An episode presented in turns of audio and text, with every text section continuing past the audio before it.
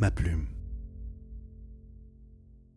Ma plume, trempée de vide, ne dit pas un mot de trop, pas un mot déplacé, pas un mot qui fâche. Elle déplace de l'air, ça oui, dessine des arabesques flasques qui ne signalent rien à personne. L'ombre de ma main qui s'escrime est plus distincte, plus frappante, plus mémorable que ce qu'elle tente d'esquisser. Ma plume trempée dans le vide sidéral qui s'est creusé en moi à force de ne rien en extraire, à force d'y creuser mal, d'y creuser sans désir, sans victoire à contempler, sans effort à consacrer, sans concession faite à l'inutile, sans rien céder à l'espoir déçu d'avance, à l'ambition morte et enterrée.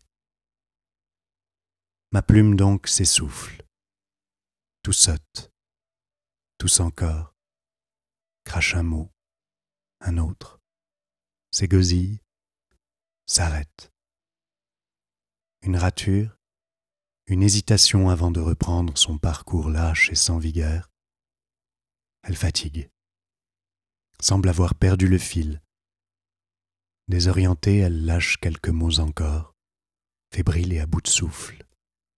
Ses dernières paroles, avant de renoncer avant de se laisser tomber à côté de la page, du texte inachevé, avant d'être porté dans sa dernière demeure, un tiroir jonché d'objets dont je ne sais plus que faire, comme moi.